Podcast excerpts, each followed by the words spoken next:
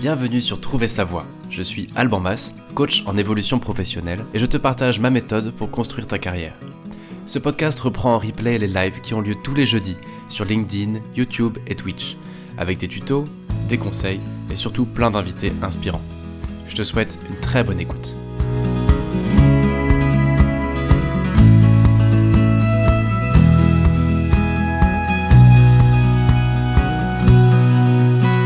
Ça y est, nous sommes en direct sur LinkedIn. Je suis avec Audrey Dufresne. Bienvenue Audrey. Bonjour Alban. Une idée fondamentale et forte qui fait que j'ai voulu donner la parole à Audrey aujourd'hui, c'est, en gros, c'est OK d'avancer par itération. Et non seulement c'est OK, mais c'est même une voie hyper vertueuse et qui peut amener plein plein de belles surprises. La vie de Audrey, elle raconte un peu ça, sa carrière raconte un peu ça. Aujourd'hui, elle est DRH d'une entreprise qui cartonne, euh, une boîte tech dont elle nous reparlera. Voilà, l'idée, c'était vraiment de prendre le temps aujourd'hui d'essayer de s'approprier des concepts plutôt de start à la base qui consistent à essayer, test and learn, fail fast, tous ces concepts-là un peu lean qui consistent à dire je sais pas où je vais mais j'y vais et j'apprends en avançant et j'améliore mon produit tout en tout en le testant et tout en le vendant, etc. Bah, tous ces concepts-là, ils étaient réservés plutôt aux entrepreneurs jusqu'à maintenant et aux, startups. Et je, je pense, et Audrey le pense aussi, que c'est pertinent de se l'appliquer à nous-mêmes dans une gestion de carrière. Alors, c'est peut-être pas fait pour tout le monde, mais en tout cas, nous, ça nous parle. Voilà pourquoi Audrey est avec nous aujourd'hui. C'est pour nous partager son histoire, sa vision en tant que DRH d'une scale-up. Et, euh, et voilà, j'ai pas pris le temps de vous dire bienvenue et merci de votre fidélité, mais ça c'est comme toutes les semaines, donc je passe vite là-dessus. Mais merci d'être là, merci d'être de plus en plus nombreux. Euh, sans transition, eh bien, je vais laisser la parole à Audrey pour qu'elle puisse se présenter, nous dire qui tu es, qu'est-ce que tu fais aujourd'hui, et après on reviendra sur ton parcours. Ok, super. Euh, je, m'appelle Audrey, donc j'ai 36 ans maintenant. Je suis DRH de la société Le Hibou, donc une société euh, euh, dont le cœur d'activité, c'est le placement de freelance informatique chez des clients grands comptes via une marketplace. Donc la marketplace, aujourd'hui, Le Hibou, elle compte 75 000 freelance informatiques. Et donc notre but à nous chez Le Hibou, c'est d'arriver à trouver des missions à ces consultants, donc des missions qui peuvent aller de 6 mois à 3 ans, hein, des missions exclusivement informatique euh, et d'aider aussi nos clients à répondre à leurs besoins. Euh, Aujourd'hui, le Hibou, c'est à peu près 80 collaborateurs, c'est 82 millions de chiffres d'affaires. Et on est présent, donc notre siège social est à Boulogne-Billancourt, mais on a aussi des bureaux euh, en région, donc à Toulouse, Bordeaux, Nantes, Lyon, à Bruxelles, à Montréal, là, tout récemment, et puis à l'île Maurice. Donc euh, voilà, c'est un métier RH worldwide, j'ai envie de dire, à l'international, que j'ai euh, mis en place entre guillemets. Enfin, j'ai, euh, structuré tout au long de, de la vie de Hibou, puisque moi j'étais la première salariée recrutée donc euh, il y a sept ans, et, euh, et donc j'ai, construit toute la politique et toute la stratégie RH depuis sept ans aux côtés de Christophe de Lièvre, donc le, le, PDG fondateur de l'Hibou. Donc voilà, j'ai un parcours comme comme tu le disais qui est assez hétéroclite, assez hybride, euh, où j'ai appris euh, beaucoup de choses au fur et à mesure de mes expériences et qui me servent aujourd'hui dans mon métier. Et c'est euh, ce que j'aimerais pouvoir vous partager aujourd'hui, effectivement. Ben, là, on est, d'ailleurs, on est, on est, là, t'es au, es au boulot, donc on entend les petits bruits de fond qu'on entend. C'est bien le, le, foisonnement. Sur la pause déjeuner, oui. oui, oui. pause déjeuner avec vous. Ok. Alors, on va essayer de, de rester dans les clous d'à peu près une demi-heure. C'est toujours dur parce qu'on a, on a, on a toujours plein de choses à se partager, et à raconter. Euh, et parfois, il y a des questions aussi. N'hésitez pas, si vous en avez, à les écrire, bien sûr. Euh, Audrey, est-ce que tu peux revenir un peu sur euh, comment toi, tu as construit ta carrière au fond? Au fond? Euh, Au fond. Alors, je ne sais même pas si elle est réellement construite au final, tu vois. Euh, parce que je pense qu'il y a encore beaucoup de choses à écrire, à dessiner, comme tu dis, à poser les briques petit à petit. Euh, mais en fait, euh, ma carrière, elle, elle, a toujours été dictée par une chose, c'est que j'ai toujours aimé l'humain, j'ai toujours été euh, très ancrée dans le relationnel, dans le, dans, dans le développement de, de, de, chaque personne, parce que pour moi, tout le monde a, a quelque chose à mettre en avant. et j'avais une idée étant petite, c'était d'être hôtesse de l'air. Je, je voilà, me demande pas pourquoi aujourd'hui, parce que c'est un métier qui, que, que, que j'adore, hein, que je ne pourrais plus refaire. mais j'avais ce rêve de petite fille. Et donc, j'ai construit le début de ma carrière sur cette envie-là. Euh, donc j'ai fait un BTS tourisme en me disant je vais me rapprocher de, de, de mon envie. Et puis euh, donc j'ai passé les examens pour devenir hôtesse de l'air puisque c'est un, un, concours qu'il faut préparer, c'est un diplôme qu'on passe. Euh, et j'ai préparé un BTS tourisme en parallèle. Donc je, je fais les deux les deux en même temps. J'ai eu mes examens d'hôtesse de l'air, mais à l'époque il fallait avoir 21 ans pour, euh, pour entrer en compagnie aérienne en France. Donc j'ai continué mes études en attendant. Et j'ai bossé en agence de voyage pendant mon BTS. Et, euh, et j'étais accompagnée par une, euh, une, une chef d'agence finalement de, de, de agence de tourisme. J'étais vraiment sensationnelle. Elle était, euh, elle m'a appris énormément de choses cette dame. Euh, en revanche, l'agence de voyage euh, était en train de couler puisque c'était euh, le boom de last minute et de toutes ces agences en ligne qui émergeaient. la fin d'un modèle, quoi. Exactement. Et donc, expérience passionnante, mais expérience également qui m'a un peu remis les pendules à l'heure, j'ai envie de dire, sur la réalité du marché dans le tourisme à l'époque. Et moi qui avais envie d'ouvrir mon agence de voyage, je me suis dit bon bah Audrey, on va peut-être pas se lancer là-dedans puisque c'est pas du tout le moment. Donc euh, je me suis concentrée sur mes examens d'hôtesse de l'air et puis euh, dans la foulée, vu que j'étais toujours trop jeune, j'ai commencé à travailler, euh, à faire des saisons. donc j'ai été prof de sport dans des clubs de voyage, un peu comme les géos. Et puis j'ai travaillé euh, en boutique euh, Swarovski dans les dans les duty free en fait de l'aéroport Charles de Gaulle, avec toujours cette envie d'accompagner cette relation humaine, etc. Mais à l'époque, je me cherchais beaucoup. Enfin, c'était un peu des expériences toujours en lien avec ce que j'aimais faire, euh, être en contact avec les gens. Euh, mais voilà, c'était euh, j'apprends au contact de différentes expériences et puis on voit où ça me mène, parce que j'avais toujours ce but de toute façon de finir dans les avions. Donc, je fais tout est-ce ça. Que, est-ce que je peux me permettre oui. de, de, te de m'incruster euh, ouais, dans ce que tu disais sur le voyage Il y a déjà un élément que je trouve intéressant à garder en tête pour, ouais. pour nos auditeurs, pour moi-même. Tu étais dans un secteur qui, euh, un, bon, un secteur en pleine mutation, et là-dedans il y a des bateaux oui. qui coulent et d'autres qui émergent. Et je trouve que c'est déjà éclairant. Euh, en parallèle de notre sujet qui est un peu l'itération, comment comment à ce moment-là tu te cherchais, etc. Ça dit déjà quelque chose au fond. Hein. On oublie parfois que certains secteurs sont euh, euh, hyper dynamiques, richissimes, avec énormément de moyens et d'opportunités, et que d'autres sont bouchés. Et c'est déjà intéressant de juste de relever la tête parfois et de se dire attends, au fond, l'environnement dans lequel je bosse, est-ce qu'il est en plein essor ou est-ce que je suis dans un truc euh, qui va un peu dans le mur? Mais ouais. Parce que c'est aussi lié, euh, c'est aussi lié à, à, à l'instant, à l'environnement. Qu'est-ce que l'environnement nous offre aujourd'hui? Et donc choisir sa carrière, c'est effectivement aussi en fonction de, de de, de qu'est-ce qui est opportun, vers quoi je oui. peux aller et qui va apporter ses fruits. Parce que si effectivement on va droit dans le mur, bon, on a beau avoir une passion, mais il faut quand même la corréler avec euh, ouais. ce que le marché peut nous offrir à l'heure actuelle. Et quand, quand un bateau euh, sombre, entre guillemets, ou quand un pan de l'économie euh, baisse, c'est qu'il y en a un autre qui se développe à côté. Donc, euh, ouais. Mais pa pardon, je, je t'en passe. Mais, non, mais ok, je me permettrai peut-être des petites incursions comme ça dans ton, dans, dans ton témoignage. Eh, bah écoute, du coup, j'en étais effectivement à, à Swarovski où je vendais des bijoux euh, en face du, du, A380 puisque voilà, je garde, je gardais la, vision de, des avions. Euh, et donc, euh, je fais beaucoup de, formations en fait sur la marque Swarovski à l'époque. Et là, je découvre le métier de formatrice via Swarovski. Et je me dis mais c'est génial, transmettre transmettre l'information aux gens. puis on est toujours dans ce dialogue avec avec l'autre.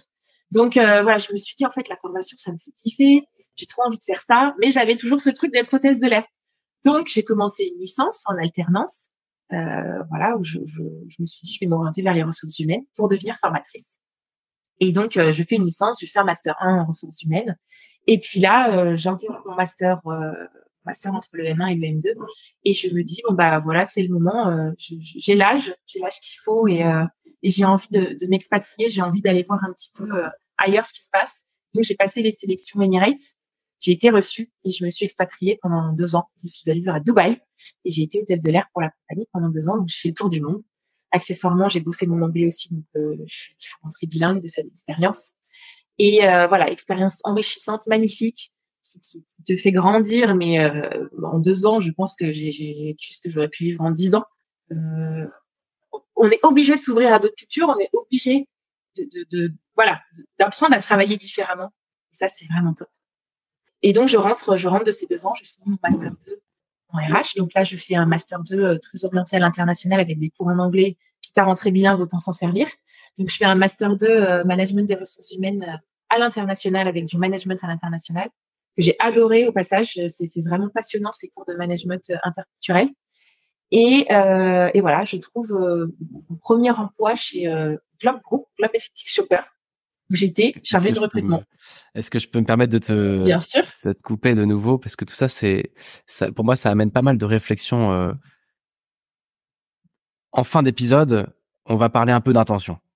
Ouais. Euh, Audrey nous reparlera d'intention. Et là, en fait, on est déjà un peu en train de parler d'intention, c'est-à-dire que quand, avant de clôturer le chapitre hôtesse de l'air et euh, pour Fly Emirates, au fond, ce que j'en comprends, c'est que tu avais cette intention-là, c'est juste que le chemin n'était pas possible. Exactement. Trop jeune, soit pas de boulot encore, ou besoin de se sécuriser avec des études ou autre. Et donc, tu as un peu tourné autour du pot, mais avec toujours cette intention de dire, tôt ou tard, ça portera ses fruits sûrement. Enfin, c'est ce que j'en comprends. Exactement. C'était, okay. ça. Et, et, et, au final, mon rêve euh, euh, a mûri petit à petit parce que, euh, effectivement, cette histoire d'intention, on a une intention, mais, mais cette intention, c'est juste, j'ai envie de dire, un, un reflet, une idée et puis cette idée mûrit au fur et à mesure des expériences, au fur et à mesure de ce qu'on va acquérir en fait comme connaissances, comme compétences, comme envie.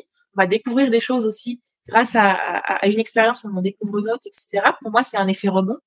Et, et, et c'est comme ça que j'ai découvert la formation. C'est comme ça que je me suis dit j'ai envie de m'orienter vers les RH.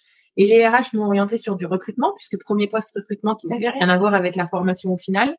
Et pour autant, euh, c'est cette expérience qui a fait que j'ai pu euh, accéder au métier de, DRH pour lequel je travaille aujourd'hui chez Mebou. Et donc, euh, et donc voilà, je pense que c'est une succession d'événements, euh, une succession de rencontres aussi, une succession de montée en compétences, enfin voilà, de, connaissances qu'on qu acquiert au fur et à mesure, qui fait que on arrive à dessiner réellement sa carrière et à construire, au début, construire où on veut aller. Et quand tu dis que tu te cherchais pendant toute cette période-là, Comment tu vivais le truc? Parce que c'est toujours assez inconfortable de pas de pas réussir à définir clairement où on va. Toi, comment tu le vivais?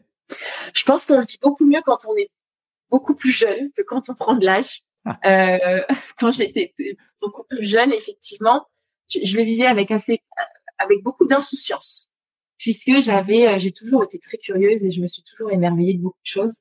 Donc, mon envie, c'était de découvrir, d'apprendre, de, de, voilà, de, de pouvoir aller euh, euh, prendre des tips un peu partout euh, pour ensuite euh, en faire ma mayonnaise, j'ai envie de dire. Et donc euh, voilà, j'étais très très très insouciante de ça. Et par contre, en grandissant, j'ai commencé à me dire ma cocotte, tu prends de l'âge, il serait quand même bien d'avoir un CV aligné avec tes envies, aligné avec ta carrière, là où tu veux aller. Parce que malheureusement, je sais pas si on peut dire malheureusement ou heureusement, en France, on a quand même cette cette culture du CV et de ce qui est écrit sur le CV, où euh, si on va un peu dans tous les sens, finalement, devant un recruteur, on a un peu moins de poids que si on a une carrière vraiment bien définie, euh, avec toutes les étapes euh, recherchées. Donc, quand on, on, se cherche trop, on fait peur à un recruteur, malheureusement. Donc, l'idée, c'est de se dire de se chercher pas mal au début, et puis de petit à petit, quand même, garder un angle où quand on se retrouve devant le recruteur, on est capable d'expliquer nos choix, d'expliquer notre parcours. Ce petit angle nous aide justement à, expliquer la direction qu'on veut prendre et de dire bon bah voilà, euh, si j'ai fait tout ça et si j'ai fait tout ça, c'est parce que je veux aller là en fait. Après, en t'écoutant, je me dis ça peut aussi être euh, un peu une double vie. Ça peut, il y a pas mal de boîtes aujourd'hui qui proposent la semaine de quatre jours. On peut libérer du temps. Euh, donc ça peut être une façon aussi, sans se mettre en danger d'un point de vue CV, de peut-être de nourrir euh, une intention à, à, côté de façon un peu plus officieuse, quoi.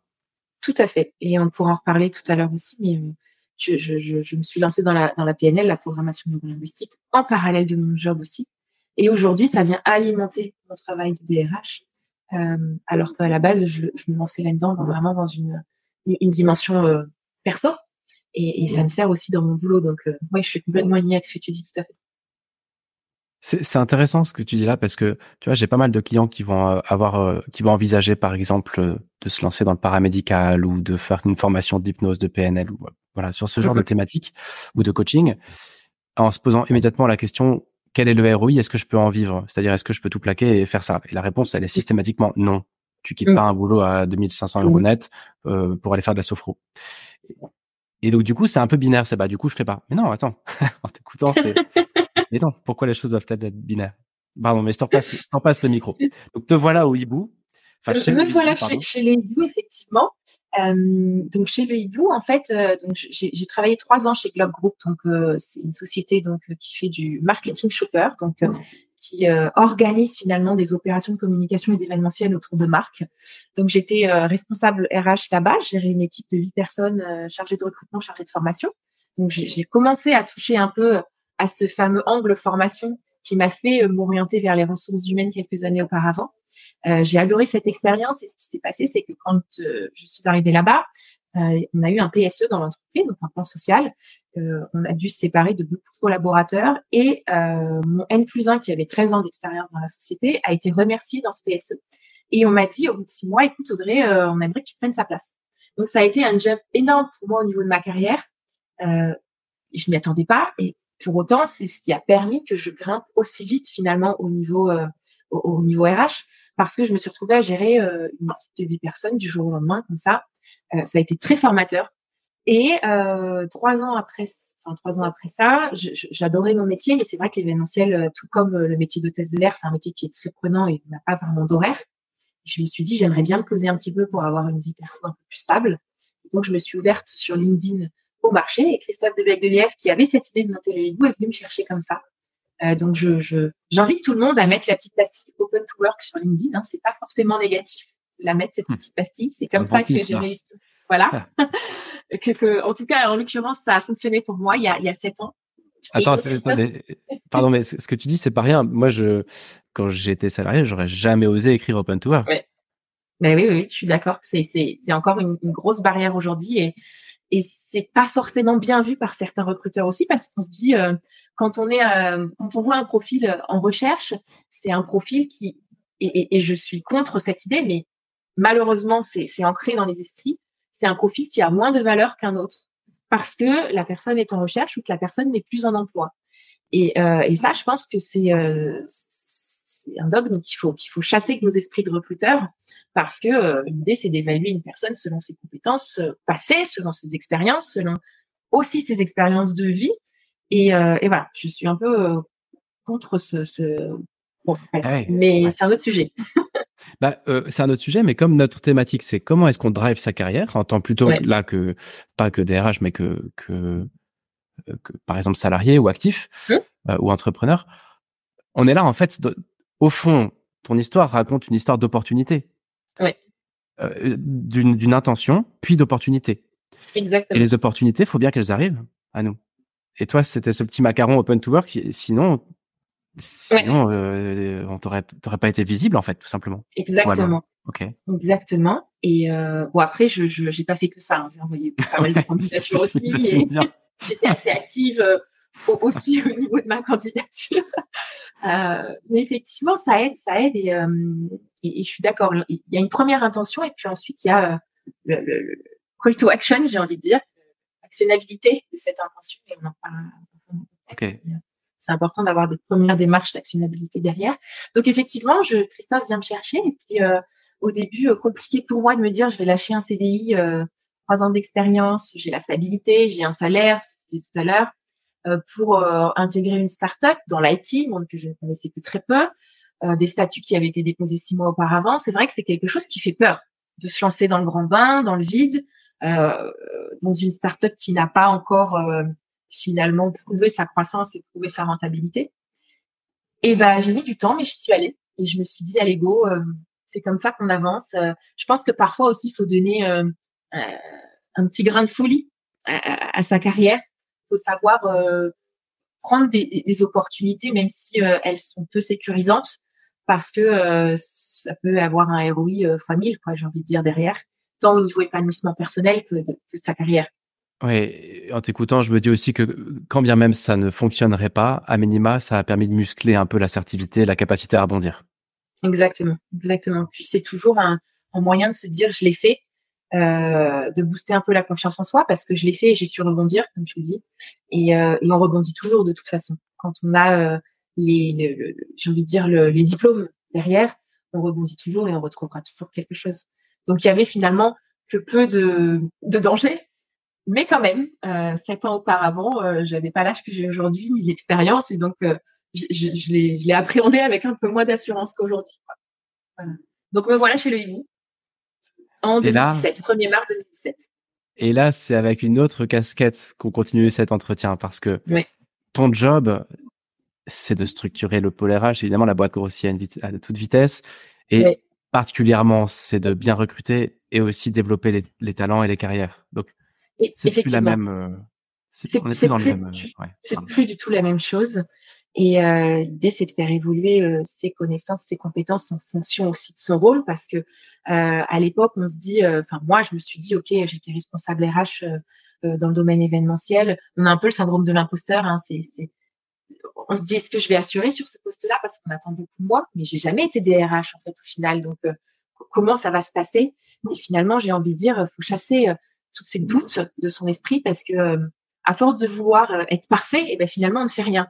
Donc l'idée c'est de semer les premières graines et puis on évolue en fait avec son environnement, on apprend au fur et à mesure et, et, et on avance, on, on, se lance dans le grand bain et puis euh, et, puis de toute façon on est obligé de suivre. Donc euh, ouais, non mais ouais, il y, a plein de costumes comme ça, des, des costumes de manager, de directrice, directeur, tous ces mots qui font un peu peur. Il y a qu'en enfilant le costard qu'on sait si on a les épaules. Hein. Et d'ailleurs on les a souvent. Exactement, exactement. Donc, euh, comme tu le disais, effectivement, mon rôle, c'est mon rôle de RH quand le livre commence, c'est essentiellement axé sur le recrutement. Et aujourd'hui, mon rôle a énormément évolué depuis sept ans et j'ai un aspect euh, accompagnement des carrières qui, euh, qui, a pris toute son ampleur, toute son ampleur depuis trois ans, puisque nous, le Covid a été justement une opportunité et un tremplin et la société a réellement grossi depuis trois ans. Donc voilà, aujourd'hui, euh, deux aspects, aspect recrutement, aspect accompagnement des carrières. Euh, accompagnement des carrières à la fois sur le onboarding, la formation, l'évolution de management, puisque beaucoup de nos collaborateurs ont évolué rapidement sur des postes de manager de proximité pour justement accompagner cette croissance. Et puis euh, coaching aussi des équipes, c'est quelque chose qui est très présent pour moi dans mon rôle de RH et dans la politique, la stratégie RH que je mets en place sur le Ego, c'est d'accompagner les collaborateurs et en tout cas le, le, le, management, le middle management sur du coaching pour euh, à la fois se développer euh, personnellement, mais aussi euh, professionnellement, parce que moi, je crois vraiment que c'est en se trouvant et en apprenant à se connaître qu'on arrive à, bien accompagner ses équipes et, à faire monter les autres en compétences. Donc voilà, le coaching, c'est hyper important. Quel est le regard que tu poses aujourd'hui sur, voilà, en tant que DRH, hein, mais sur des collaborateurs et sur leur, sur notre capacité à tous à, au fond, à, à continuer à faire les bons choix une fois qu'on est dans une entreprise? Tu vois, continuer à se développer Alors, on n'est jamais sûr qu'on fera les bons choix. Donc ça déjà, faut faut, faut, battre les cartes. Euh, on n'est jamais sûr que ce soit les bons choix, mais en tout cas, euh, c'est le choix qui nous semble le plus optimal à l'instant T et le plus en adéquation avec la stratégie globale à l'instant T, j'ai envie de dire. Euh, donc toutes mes décisions, j'ai parlé pour moi, sont prises en corrélation avec la stratégie globale définie par le CODIR. Et, et donc je me dis, bah, j'essaye de m'en rapprocher au maximum. Euh, et puis voilà, je, je, prends des décisions. Si c'est la bonne, bah, c'est parfait. Si c'est pas la bonne, on corrigera de toute façon. Donc euh, c'est aussi important de se dire l'erreur est humaine. Alors forcément, faut éviter de faire boulette sur boulette, mais aussi se, se dire que euh, on apprend tous et que euh, c'est ok de faire des erreurs. Euh, il suffit simplement de pouvoir euh, rebondir pour réorienter, j'ai envie de dire, et on, ce que tu disais au début du podcast, hein, le test and learn, ben, on est typiquement dedans. C'est, je, je, peux faire des erreurs. L'idée, c'est d'arriver à réellement vite rebondir, comprendre ce qui a fonctionné, ce qui n'a pas fonctionné sur cette décision-là, pour euh, adapter, euh, repenser, recommencer, ne pas reproduire les mêmes erreurs, mais continuer d'avancer. Tu vois Ouais, donc si j'extrapole un peu, côté euh, côté collaborateur, ça peut être d'accepter un, un move, par exemple, Mmh par exemple, un poste de management alors qu'on n'est pas sûr que ça va le faire ou un changement de, de, de, de service ou autre. Et à la limite, mmh en se disant que si c'est, si c'était pas le bon move, c'est ok, on peut, on peut encore, euh, encore rééquilibrer le truc, quoi, sans forcément devoir quitter la boîte, par exemple.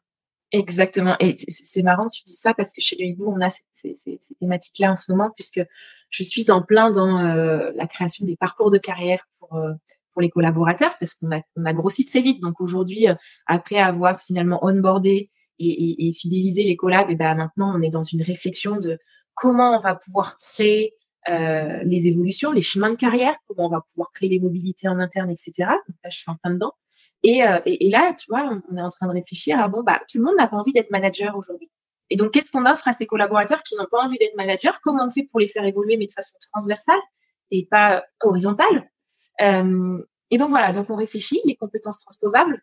Comment comment on peut faire Et d'ailleurs, euh, c'est un truc qui est, qui est important aussi si vous recherchez du boulot, c'est que euh, moi, je vous invite à, à, à transposer vos compétences, c'est-à-dire que même si vous n'avez pas euh, travaillé euh, le profil de poste, j'ai envie de dire, parfait par rapport à, à ce qu'on cherche dans l'offre, je vous invite à, à, vraiment essayer de faire cet exercice de transposer vos compétences d'une expérience à l'autre. C'est-à-dire que bah, si vous n'avez pas fait euh, telle ou telle mission spécifiquement, bah, c'est pas grave, vous en avez fait une autre. Et de cette autre expérience, vous pouvez en tirer des choses, des compétences, euh, des qualités euh, humaines, relationnelles. voilà, il y a plein de choses que vous pouvez reprendre d'expériences passées, vous pouvez retransposer sur votre CV pour une, pour une prochaine expérience.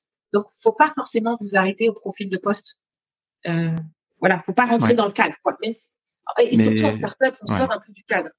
Ouais, oui, c'est sûr. Il y a, il y a des types de structures qui le permettent plus, peut-être plus que d'autres. Quoi. En, startup, un peu plus que dans les grands groupes.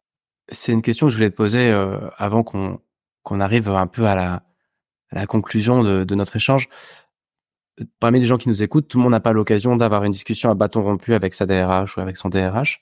C'est mm-hmm. l'occasion de, de poser un peu les choses. Euh, je parle ici de, de mobilité interne tu vois, de vraiment de, de, rester dans la boîte et de faire de, de développer sa carrière dans une boîte. En l'occurrence, startup pour pour le hibou. Euh, quel conseil t'aurais envie de donner toi, si tu en as, hein, tu sens pas euh, obligé, mais quel conseil t'aurais envie de partager ou bonne pratique, tu vois, ou quelle approche pour quelqu'un qui qui se pose la question de bah de pas tout arrêter, de rester dans sa boîte, mais, mais d'y grandir et qui se sent peut-être un peu démuni sur bah comment je fais? Alors la première chose, c'est justement de venir me voir d'aller voir le RH. tu vas voir tous les, tous les salariés de France. Parce que finalement, c'est, la meilleure personne qui, enfin, c'est la personne la plus appropriée pour conseiller justement le collaborateur. Parce que euh, la DRH, c'est celle qui a la vision euh, stratégique et aussi la vision future de euh, où on emmène la société, quels postes peut-être vont s'ouvrir sur les six mois, un an, deux ans à venir. Donc, on a en fait une visibilité que les collaborateurs n'ont pas. Et donc, on peut nous anticiper ces moves-là on peut se dire bon bah voilà, peut-être que tu, je peux te faire faire des formations euh, pour que tu puisses obtenir ces compétences-là d'ici six mois, un an, parce que je prévois d'ouvrir ce poste dans un an. Donc déjà la première chose, c'est aller voir votre RH.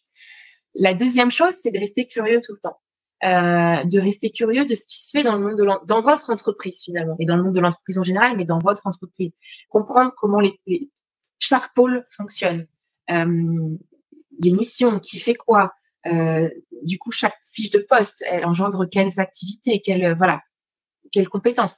Parce que ça vous permet d'avoir une vision de, tous les postes de l'entreprise et de vous dire déjà où est-ce que j'aimerais travailler? On en revient toujours à la même chose, le petit kiff, ma passion, mes envies. Parce qu'on va pas vous faire une mobilité sur sur, un poste où, bah, vous n'allez pas être épanoui et vous n'allez pas avoir envie d'aller bosser le matin. Donc déjà, c'est qu'est-ce que j'ai envie moi, qu'est-ce qui m'intéresse dans l'entreprise, vers, vers quel pôle j'ai envie d'aller? Euh, et puis quand on connaît aussi les collaborateurs, on se dit bon bah avec cette personne j'ai envie de travailler ou avec cette personne j'ai un peu moins envie de travailler. Donc c'est à la fois connaître les postes et connaître les, collaborateurs qui composent les équipes pour savoir où est-ce que j'ai envie d'aller.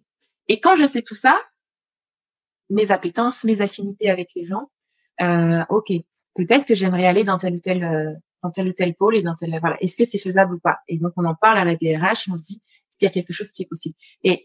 C'est très fort la mobilité, c'est très ancré chez le parce qu'on a voilà avec 80 collaborateurs, on a, déjà euh, on fait quatre mobilités en interne. Au niveau euh, ratio, c'est énorme, quatre personnes sur 80, euh, dont une personne qui travaillait dans notre pôle à l'île Maurice, qui a bossé responsable d'équipe là-bas à Maurice pendant deux ans et qui a eu envie de rentrer en France. On a créé un poste sur mesure pour cette personne qui a pris euh, le lead d'un poste d'un poste sales pardon euh, à Bordeaux. Et puis cette personne a eu encore des envies de mobilité deux ans après. et donc on est en train de recréer finalement un poste pour pour lui. Donc j'ai envie de dire quand on a un bon élément dans une entreprise, en général, et je, dis ça pour vous rassurer, en fait, si vous avez une envie de mobilité, que vous vous dites ouais, mais j'ose pas en parler à mon RH parce que je me dis que peut-être il va me dire que bah non, mon poste c'est celui-là et c'est pas un autre, bah détrompez-vous parce que en général, quand on a fait ses preuves dans, une entreprise, euh, bah, le RH et, l'organisation en général a plutôt envie de garder son collaborateur et mettre tout en œuvre, tout en œuvre, pardon, justement pour adapter un poste, créer une mobilité plutôt que de perdre. Parce qu'il faut le savoir, un, une démission, enfin une perte de collaborateur, cher quand il faut recruter derrière et reformer et remonter en compétences, etc., etc., réonboarder, nous coûte beaucoup plus cher à la fois euh, en temps et en argent. Et puis, euh, et puis j'ai envie de dire au niveau cohésion d'équipe, culture d'entreprise, etc. Donc, on est plus à créer cette mobilité plutôt que perdre le collaborateur. Moi, ça me renvoie aussi à la typologie de structure où, on peut où on peut travailler. Euh, Tu vois, quand tu es dans une boîte très écrasée où il y a énormément de monde et très très peu de, de place pour se développer, par exemple, juste pour pour monter, hein, pour pour évoluer, c'est pas pareil qu'une boîte qui a peut-être un petit peu moins de, qui apporte moins de sécurité peut-être, mais euh, mais où euh, tous les trois semaines tu as une opportunité parce qu'il y a un nouveau poste qui s'ouvre quoi. Donc euh, c'est c'est aussi les questions à se poser, je pense quand on, comme je disais tout à l'heure, quand on se cherche, c'est c'est de se dire euh, déjà qu'est-ce qui, pourquoi je suis fait? Est-ce que je suis fait pour bosser en mode agile, flexible dans une startup? J'ai j'ai moins de sécurité comme tu le dis, mais j'ai j'ai des opportunités peut-être plus rapides des prises de décision plus rapides, des call to action plus rapides. Et donc, j'ai aussi, moi, la possibilité euh, d'évoluer plus rapidement. Ou est-ce que j'ai envie d'être dans un grand groupe avec des process bien établis pour apprendre, pour vraiment être encadré au début parce que j'ai besoin, en fait, d'avoir un management de proximité et euh, on m'apporte euh, de la connaissance, de la compétence sur des outils, sur plein de choses. bref, voilà, c'est à moi aussi de me poser ces questions-là au début qu'est-ce que j'ai envie L'expérience startup ou l'expérience grand groupe Beaucoup de d'étudiants hein, qui sortent de l'école choisissent d'abord l'expérience grand groupe pour justement obtenir ce cadre, avoir euh, cette base solide de compétences, de connaissances, pour ensuite s'orienter vers la startup et, euh, et, utiliser finalement ce cadre et le transposer dans la startup. Mmh. Moi, je trouve ça super euh, parce qu'on arrive avec un cadre, on connaît déjà la grosse boîte, et on se dit bon, j'ai envie d'un peu autre chose. Et on le voit toutes les générations Y euh, aujourd'hui. Euh, enfin, je vais pas dire tout, je vais pas faire une généralité, mais j'ai envie de dire 70% des collaborateurs qu'on rencontre en entretien aujourd'hui ont cette envie, euh, après avoir testé en alternance en stage le gros ont envie d'avoir un impact un peu plus important sur sur l'entreprise et donc choisissent la start-up et nous rejoignent pour ça. Oui, c'est intéressant parce que tu as un peu des phénomènes de mode. Quand on était en études, euh, la mode était plutôt au grand groupe. Euh, il y avait il y avait une dizaine de groupes qui faisaient rêver tout le monde. Enfin là, je parle euh, pour en tout cas pour commerce, ingénieur, des, des, cursus un peu généralistes comme ça de, de mmh master, c'est ce que c'est ce que j'ai vécu quoi. Et puis dix ans plus tard, c'était tout l'inverse. Il faut absolument euh, viser une scale-up ou autre. Et donc c'est intéressant ce que tu dis. Ça ça ça invite à faire la part des choses entre le phénomène de société qu'est-ce qui est à la mode en ce moment? Les, mm. les entreprises sociales et solidaires, le, les grands groupes, les scale-up ou autres, et, la, et ce qui nous anime nous intimement et personnellement, quoi. Exactement, exactement. Qu'est-ce qui me fait vibrer au fond? Pourquoi j'ai envie de me lever le matin Quel est mon why? Enfin, C'est des, des grandes théories, hein, le why, mais, euh, mais, mais pour expliquer plus simplement, qu'est-ce qui m'anime en fait? Qu'est-ce qui, qu'est-ce qui fait que j'ai envie finalement d'aller travailler et qui fera que je vais me dire que je sers à quelque chose entre guillemets, ou en tout cas j'apporte ma, contribution pour, euh, quelque chose de plus grand. C'est important de se poser ces questions-là. C'est ce que tu disais aussi tout à l'heure, l'intention. Quelle est, l'intention? Quelle est la petite graine qui va nourrir euh, et, faire évoluer ma réflexion tout mon chemin Justement, ça nous emmène à, la conclusion. ce que je conclus déjà de, de ton partage d'expérience, c'est que au fond, on est un peu comme un produit. Euh, nous tous, qui est amené à, qui est jamais fini et qui est amené à être testé en permanence. Mm. Euh, et que c'est ok du coup que ce produit soit imparfait et c'est même son essence même d'être imparfait euh, et, de toute façon l'homme est toujours insatisfait avec un grand H quoi et donc donc par principe euh, ce chemin itératif qui est ton ton histoire et puis que qu'on défend aussi là moi j'y crois vraiment et, et tu l'illustres bien et puis deuxième aspect c'est l'intention euh, je te propose de nous en reparler parce que on a un petit call to action à la fin de chaque épisode. Ceux qui écoutent depuis un petit moment connaissent ce, ce, cette conclusion-là, ce mode de conclusion. Qu'est-ce que tu voudrais inviter à faire pour nos auditeurs en disant allez ok, je fais un truc concret et dans dans une heure ou demain j'aurais fait un pas de plus. Ouais, ouais, ouais. C'est quelque chose finalement qui était très abstrait pour moi, ce que tu es en train de dire, euh, avant que je m'oriente vers la, la programmation neurolinguistique. Donc j'ai eu la chance de, de me lancer dans cette démarche il y a quatre ans, quatre ans. Et euh, en fait, la PNL euh, nous aide finalement à. La PNL, c'est un tas de finalement d'outils pour nous apprendre finalement à nous découvrir, j'ai envie de dire, comment on fonctionne, voilà, et, euh, et, et, mettre en pratique finalement tous ces outils pour nous aider à, à évoluer et à reproduire des comportements finalement qui fonctionnent, des comportements euh, euh qu'on a envie de reproduire au quotidien. Dans cette PNL, euh, on parle de pouvoir de l'intention, on parle de loi d'attraction. Et cette loi de l'attraction, finalement, au début, je me disais, euh, bon, c'est bien gentil, mais ça paraît un petit peu... Euh, bullshit Bullshit. Je ne sais pas sortir ce mot-là. Merci. ça paraît un peu bullshit parce que bon, finalement, est-ce que concrètement, ça apporte quelque chose? Et ben, figurez-vous que moi, je l'ai testé pas mal, et c'est pour ça que je voulais en parler là aujourd'hui. Le, le, pouvoir de l'intention, c'est c'est un outil qui est puissant, euh, qui va être à l'origine de, de, tous nos passages à l'action. Tout à l'heure, j'en parlais, je disais, il faut planter la petite graine et ensuite euh, passer à l'action pour justement avoir un, un, premier step. Allez, on y va, et puis le reste, ça va découler. Et ben en fait, euh, le pouvoir de l'intention, vous le pratiquez en réalité tous les jours sans forcément vous en rendre compte, hein, sans forcément euh, euh, que ce soit instinctif. C'est quelque chose qui se fait naturellement et sans forcément mettre des mots dessus. Hein. Quand vous mangez, vous dormez, euh, vous marchez, ça, c'est le pouvoir de l'intention. Bref. Et le pouvoir de l'intention, c'est ultra simple. Quand on est convaincu qu'il y a quelque chose qui est possible, bah, finalement, ça arrive. Tout simplement parce que notre mental, il n'interfère pas dans le processus. Donc, quand on a un rêve, quand on a une envie, quand on a un but précis à atteindre, une vision, une vision pardon, euh, on va poser une intention. Et c'est pour ça que, dans mon podcast, j'expliquais euh, commencer à réfléchir à ce que vous avez envie, commencer à juste euh, visualiser en fait un petit peu quelles seraient vos compétences, qu'est-ce que vous avez envie de transposer, où vous avez envie d'aller. Parce qu'à partir de cette vision et à partir de, de finalement de ces, ces, premières idées, on va poser une intention. Et l'intention, quand elle est consciente, euh, c'est comme quand euh, j'aime bien utiliser cette image, comme quand vous envoyez une commande à Amazon. Hein, euh, bah, si vous envoyez finalement une commande Amazon à l'univers, bah, une fois que c'est commandé, vous savez pas trop euh, euh, bah, quand vous allez la recevoir, mais vous savez que ça allait arriver, ça va arriver. Pardon. Et euh, la plupart des gens, enfin, restent bloqués finalement sur ce désir d'avoir ou de vivre quelque chose, mais il y a une grande différence entre le désir et finalement poser cette envie. Et donc d'une certaine façon, avant vous étiez passif, une fois que vous la posez, et eh ben vous attendez que quelque chose arrive dans votre vie. Et euh, en fait, euh, ça va créer une énergie.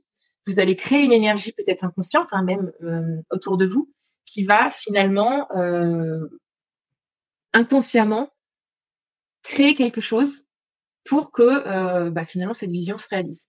Et euh, vous devenez créateur et maître finalement de vos envies plutôt que passif et vous prenez un petit peu la responsabilité de tout ça. Donc en fait, le fait de mettre des mots sur ce dont vous avez envie, c'est une façon puissante finalement de vous autoriser cette envie et d'aller de l'avant. Donc, on prend un stylo, euh, on prend une feuille, on se pose 15 minutes, et puis finalement, euh, ouais, faites-le plutôt au réveil ou, au soir, le, soir avant d'aller vous coucher, parce que c'est là où l'esprit est, est, le plus réceptif euh, et, calme. Donc euh, voilà, vous prenez un papier, un stylo et vous écrivez où vous avez envie d'aller, où vous vous voyez. Vous pouvez faire ça, euh, vous n'êtes pas obligé de le faire et que ce sera gravé dans le marbre. Hein. C'est quelque chose que je vous invite à faire régulièrement, justement pour faire évoluer bah, votre carrière, puisque c'est ça le but aujourd'hui. Et voilà, vous écrivez et puis ensuite vous laissez faire. Et c'est ce que j'expliquais justement, je t'expliquais avant, euh, juste, avant notre direct, c'est que moi j'ai fait ça il y a quelques, il y a quelques mois, enfin mois, c'était il y a deux ans même. J'avais une envie spécifique il y a deux ans que j'ai travaillé, j'ai fait les premiers, les premières actions dessus, etc. Et puis euh, la vie a fait que j'ai été dépassée par les événements, j'ai mis de côté ça. Et puis bah il y a, il y a trois semaines là, euh, euh bah, l'univers m'a emmené. Alors ça peut paraître un peu tertiaire dans l'univers, mais voilà, la vie a fait que ce que j'avais noté sur mon papier est venu à moi tout seul. Et là, on se dit ah ouais, on cogite. Et, on n'y croit pas au début, mais ça a quand même un impact. Euh, ce que tu dis, euh, bah, merci, c'est très, euh, c'est très, c'est précis et c'est clair. Hein. donc ceux qui nous écoutent, si tu nous entends et que tu dis ok, j'ai envie de faire un pas de plus, un soir, prendre un crayon, un papier et juste se dire ok, sur quoi j'augmente ma sensibilité? Ça rejoint un peu notre call to action de la semaine dernière. Sur quoi est-ce que je pose une intention? Et ce que ça m'évoque, ce que tu dis, c'est que on a souvent tendance à faire peut-être, je pense, un peu l'inverse, à se stresser à fond. On n'est pas dans du lâcher prise dans nos vies. On veut maîtriser nos carrières. Par contre, on a, à aucun moment on pose un momentum de dire, ok, j'ai décidé que je vais trouver ça. Aucun jour je ferai ci ou que je ferai ça. Euh, et en fait, tu nous invites simplement à faire l'inverse, de dire non, posez vraiment une intention, une vraie, un vrai engagement vis-à-vis de vous-même et lâcher prise après. C'est intéressant, ça inverse la vapeur. Je voudrais juste conclure en disant euh, cette intention, elle est bien, mais euh, n'oubliez pas vraiment de, passer à l'action derrière euh, cette, intention, simplement de, de, de, de, créer la, première action qui va faire que la démarche va se seule finalement, puis de laisser l'inconscient faire et de laisser les choses. bien sûr, bien sûr. Aller. Non, mais c'est sûr. Le, de envoyer un message, contacter quelqu'un, écrire un post, quoi que ce soit. Merci Audrey. Merci beaucoup. Et merci à, tous d'avoir suivi ce direct. Euh, à la prochaine, à la semaine prochaine pour le centième épisode. À bientôt.